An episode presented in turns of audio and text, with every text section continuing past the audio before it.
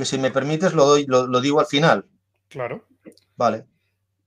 Bienvenidos a la comunidad de productividad organizacional, el podcast donde discutiremos cómo implementar la productividad dentro de tu organización.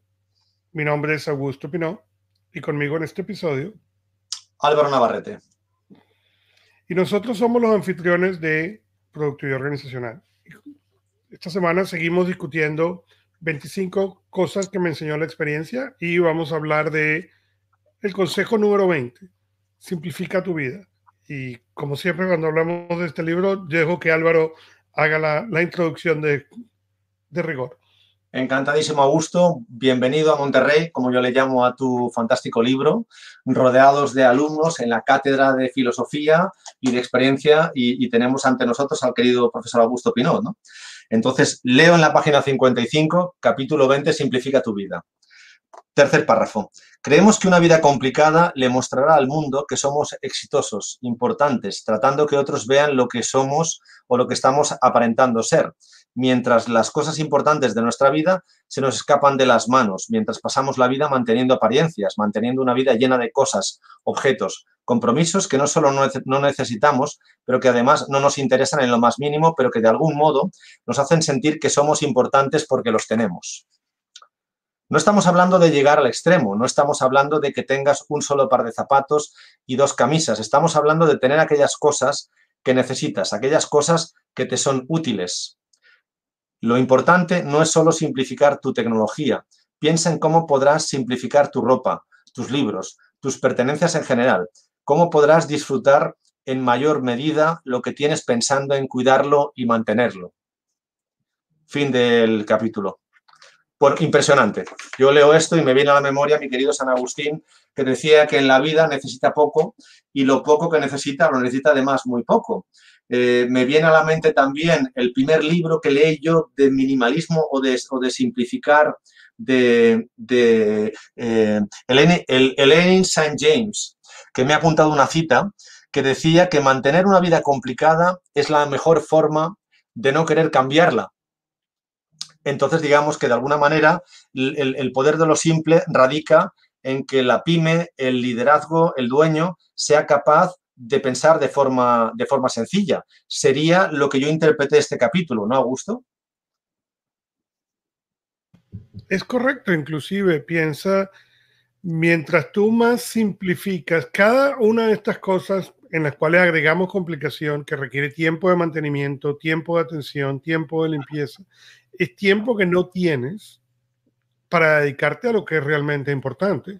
No importa lo que sea importante para ti, pero sí importa en que si tú pasas el tiempo cuidando estas cosas, ordenando estas cosas, etcétera, es tiempo que están que no estás pasando haciendo otras cosas. Por ejemplo, si tú eh, dicen, eh, dicen, hay una cita de Josh Becker que dice, si tú quieres una casa ordenada, simplemente lo que necesitas es tener menos cosas. Lo cual tiene sentido. Mientras más cosas tengas, más cosas tienes que ordenar, más cosas tienes que limpiar, más cosas tienes que mantener. Y lo interesante no es el número de cosas, lo interesante es qué estamos tratando de obtener con el número de cosas. Yo siempre lo digo a mí cuando la gente me dice, bueno, pero es que tú eres minimalista. No, yo no, yo no, espérate, yo empiezo porque tengo cuatro pantallas enfrente mío en mi oficina constantemente, lo cual ya acaba con la definición de minimalista. Lo que yo opino es que de lo que, de la gran mayoría de las cosas, yo tengo que ver qué puedo reusar o reparar antes de adquirir. Y no es de vuelta y no es de adquirir. El adquirir nunca es el problema. El problema es para qué necesitas más ruido.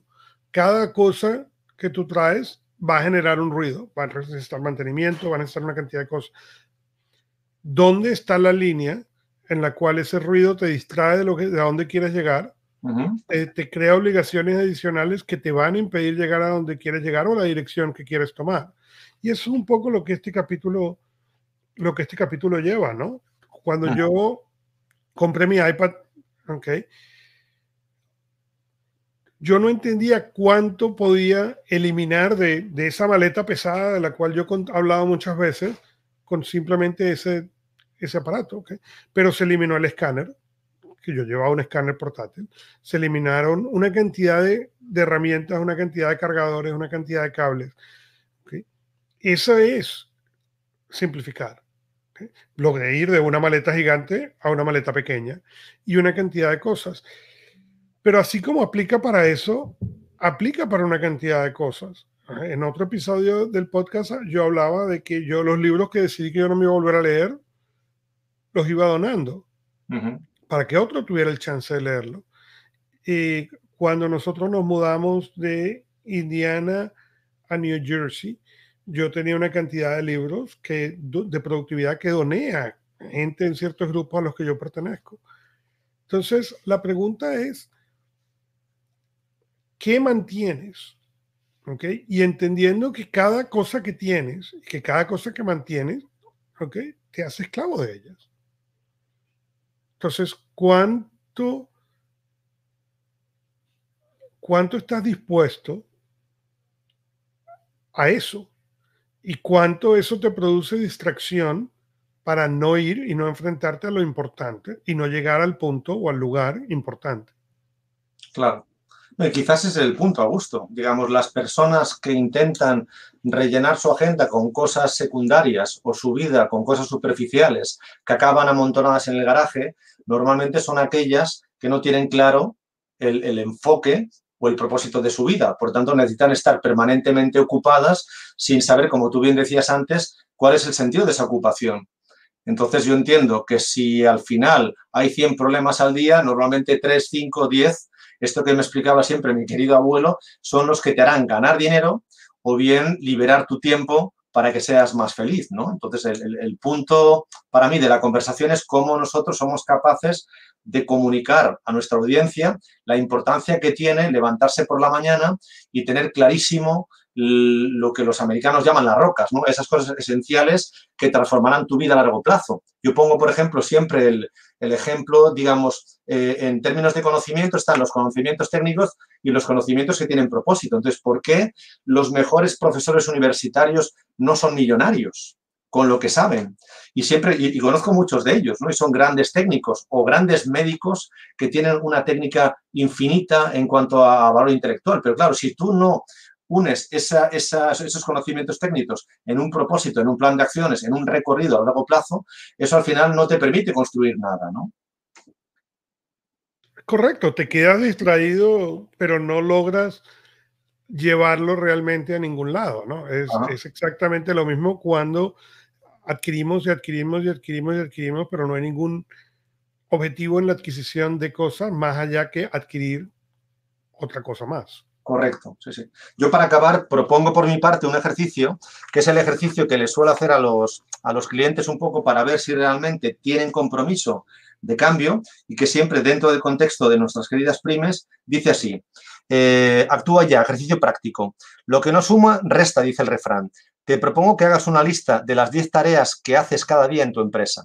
Las 10. Con 10 hay suficiente. Tacha las que no te gustan y ordena del 1 al 10 aquellas otras que sí te gustan. Delega las que has tachado y el tiempo que liberes, inviértelo en la primera de tus preferidas y en un año, dedicando una hora al día, te convertirás seguramente en una de las personas más expertas en esa tarea en tu zona. Si no puedes delegarlas porque eres una sola persona o dos personas, subcontrátalas. Estoy seguro de que encontrarás a quien sí le guste esa tarea, la hará mejor y más barata que tú y seguramente a largo plazo, y además es mi experiencia, es posible que incluso hagas unas excelentes relaciones con esas personas y tengas vínculos, ¿no? Entonces, para demostrar, digamos, como el movimiento se demuestra andando, a mí me parecía sano que aquellas personas que nos escuchan apunten esto y lo traduzcan en acciones y mañana intenten liberar tiempo, porque un KPI de que simplificas tu vida es que estás liberando tiempo y poniendo ese tiempo allí donde a ti te interesa y no llenándolo con tiempo tóxico.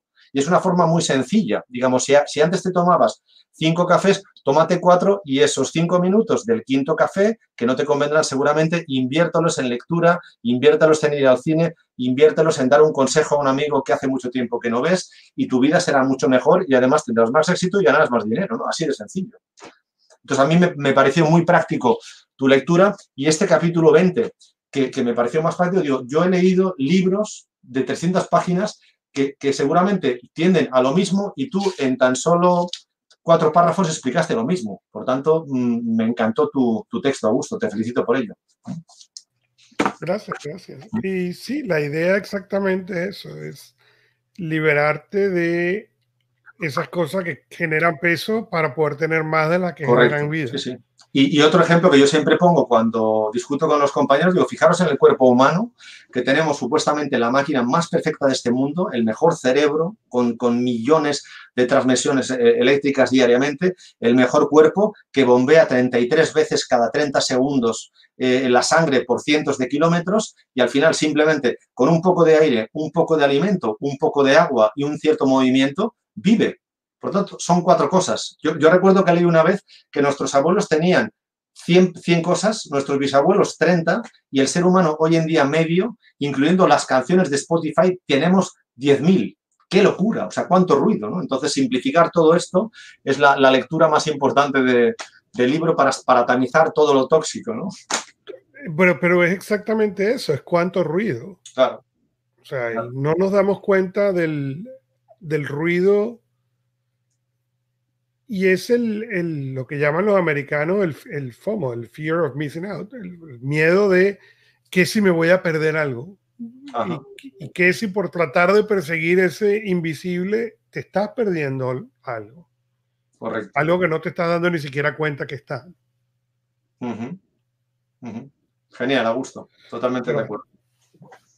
Eh, con esto cerramos el episodio de hoy. Déjanos saber tus preguntas, inquietudes a marketing.kpiconsultor.com. La semana siguiente seguiremos discutiendo más de este libro, 25 cosas que me enseñó la experiencia.